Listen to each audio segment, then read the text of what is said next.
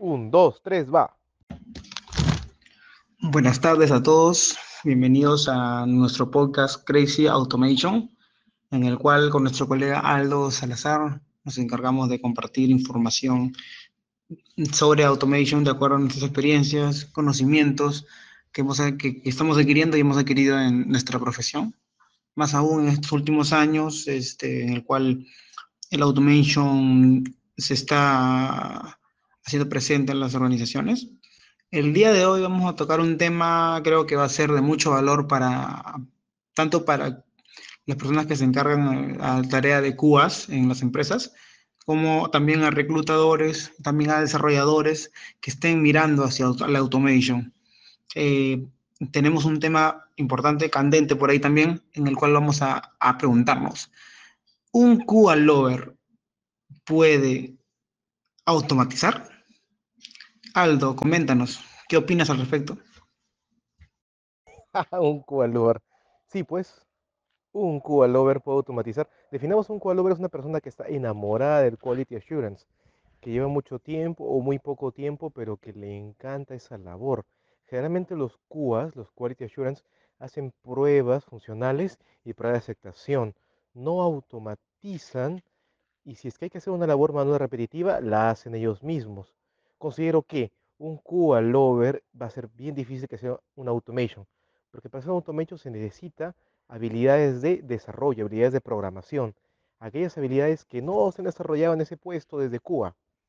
Y también se necesita algo de exposición al error. El QA por definición encuentra los errores, pero está muy reacio, muy lejos de aceptar que lo que ha hecho puede tener falencias.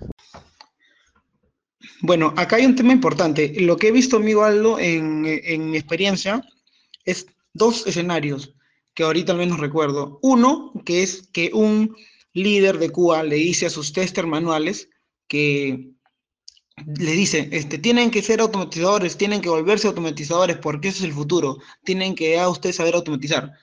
Y por el otro lado he visto a QA manuales o funcionales que me han dicho a mí, como compañeros míos, Danilo, ¿qué hago? ¿Cómo hago? Quiero hacer QA automation, porque en el mercado actualmente se está poniendo tanto de moda y se está haciendo también relativamente buscado y por ende rentable ser un QA automation y por ende como una oportunidad, los QA testers están buscando orientarse a hacer QA automation. Pero hay que tener acá dos cosas claras. Hay que tener acá algo claro, que es que un QA Automation, en realidad lo que hacemos es desarrollar software que prueba software, desarrollar software que va a probar software. Por eso que a nivel conceptual, y en mi experiencia también lo tengo que ver así, es que existe el término o el rol más conocido ya en, Estados Unidos o en otros, en otros países, es DEC, o también el SEC. ¿Qué quiere decir? Software Engineer Tester, o en el caso de SDEC es Software Developer Engineer Tester, que lo que significa que es un ingeniero de un ingeniero en desarrollo de software de pruebas. Un ingeniero de desarrollo de software de pruebas. O sea, un ingeniero que desarrolla software, pero que va a probar software. Entonces, al fin y al cabo, es un desarrollador de software. Que el fin de este software es probar software, que es muy diferente a, a los otros software que son de comercio, de servicios. Entonces, entonces, a lo que voy es que tanto los QA testers que quieren ser automation, como los líderes QA que le dicen a sus QA testers, tienen que ser automatizadores, tienen que verlo así, de esta manera. Así como si le dijeran, ¿sabes qué, señores? Ustedes que son QA tester, quiero que sean desarrolladores móviles o sean desarrolladores este, web. Sí, porque ustedes saben probarlo, saben hacerlo, entonces también pueden construirlo. Al mismo tiempo también el QA manual tiene que pensar, quiero ser un desarrollador móvil, quiero ser un desarrollador web. Así tiene que ver el hecho de pensar en ser un QA automation. ¿Por qué? Porque para hacer un code automation, supongamos, tenemos herramientas como Selenium, tenemos herramientas como lenguajes como Java, JavaScript que se utilizan para hacer automatizaciones, frameworks como Karate Framework, otras herramientas como Gmeter que incluyen lenguajes de programación. Entonces, este, tienes que tener un conocimiento en programación, en, este, en lo que es patrones de desarrollo y obviamente algoritmos también. Claro, alguien me puede decir, los QAs son este, profesionales de ti, obviamente, pero obviamente en su labor diaria tienen otras experiencias, tienen otros, otros know-how, que son el diseñar el, estrategias de plan de pruebas, estrategias de pruebas, que tienen todos los conocimientos para hacer todas las estrategias de hacer de diseños de pruebas de software. Así, Danilo, es un cambio de mindset. El puesto que tienes ahora no debe limitar tu crecimiento.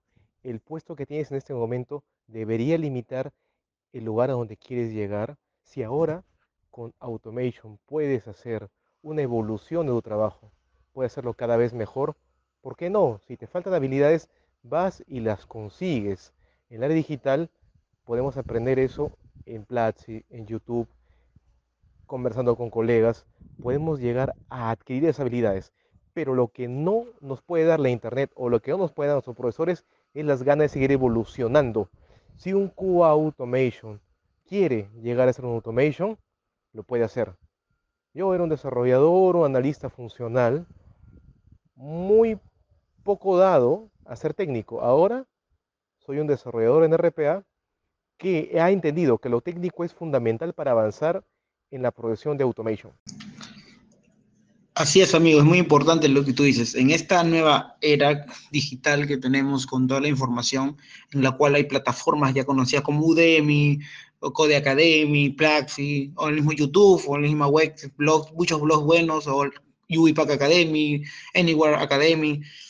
Creo que está ya en, de repente en los mismos profesionales que quieren orientarse al automation, aprender, pero tener claro de que esto no es simplemente decir, ah, eres Cuba, ahora automatiza lo que haces. No, hay que aprender a construir software, que pruebe software, y para eso se requiere tomar de repente un inicio en cursos, lo que son, este, qué sé yo, podrías empezar también, ¿por qué no? Programación orientada a objetos, porque ahorita muchos lenguajes se basan en eso.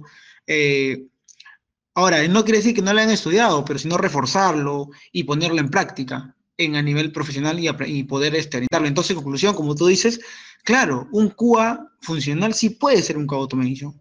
Que debe serlo, no lo sé. Yo me animaría a decir que no necesariamente debe serlo, porque igual en los equipos se requieren QAs funcionales que, que sepan este, hacer sus diseños de pruebas, sus, saber sus estrategias de pruebas, en qué momento aplicas smoke testing o en qué momento aplicas este, este, pruebas este, de regresión o pruebas de integración, eso es importante. Y, gente que lidere este, eh, y todo el tema, el circuito, por decir así, de, pruebas de software de en un área de certificación.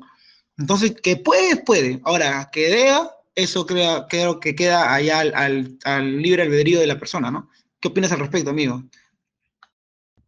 Exactamente, opina al libre albedrío de la persona pero hay necesidades a las cuales no podemos escapar. Por ejemplo, un ingeniero de sistemas ahora no puede decir yo desarrollo en web y desconozco y no deseo conocer nada de lo que tiene que ver con el desarrollo cliente-servidor, porque llegaron programas como llegaron programas como Python que son lenguajes no compilables que no son web, no se instalan en ningún lado, pero tienes que saber trabajarlos.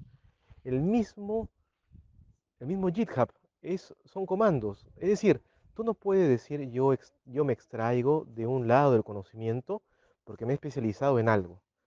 Hay niveles de, para conocer las cosas. Todo QA, así no, sea, así no tenga el título de QA Automation per se, debe conocer los principios del automation para seguir vigente en el área del QA, de Quality Assurance. Así como un Quality Assurance Automation tiene que conocer los principios de saber cómo establecer las pruebas, estoy seguro de que tú ya conoces mucho más de lo que conocías al inicio de todas las estrategias de pruebas. ¿Puede ser un co-automation? Sí, debe ser un co-automation. Debería conocer de co-automation para poder seguir siendo vigente y para seguir siendo empleable. Excelente, Puerto Amigo. Claro, no podemos encerrarnos en nuestra burbuja y simplemente decir yo soy desarrollador web o desarrollador mobile, ¿no? Claro, tenemos que tener conceptos generales, no cerrarnos, siempre estar aprendiendo para poder también, ¿por qué no?, tener otra visión y apoyar, aportar a los, a los desarrolladores, si somos web, porque aportar también con, con buenos conceptos a los mobile y viceversa, ¿no? no siendo especialistas, pero siendo conocedores de, de, las comunicaciones o los circuitos de desarrollo en ambos contextos, ¿no? Igual, también, claro, como tú me has, como has dicho, claro, yo ahora a lo que antes sabía como desarrollador en la parte de Quality Assurance era casi nada. Ahora sí conozco de lo que es un, una prueba de, de, humo, como le llaman un smoke testing, o pruebas de, de regresión, ¿no? O Happy Packs o Sack Packs y todo el tema, ¿no? Eso es importante. No puedo cerrarme yo decir solamente desarrollo, no, también tengo que conocer. Pero los especialistas este, son los que tienen más experiencia los que han vivido ya más, más procesos, ¿no? Bueno, amigo, creo que por ahora ya cerramos, no queremos hacer tan largo este podcast del día de hoy. Y como todos, les invitamos acá en LinkedIn, en las redes, a que nos comenten, a que nos sugieran temas y también, ¿por qué no? También eh, mmm, hacernos críticas constructivas o puntos de reflexión para poder nosotros siempre mejorar, ¿no? Muchas gracias. Chao, chao.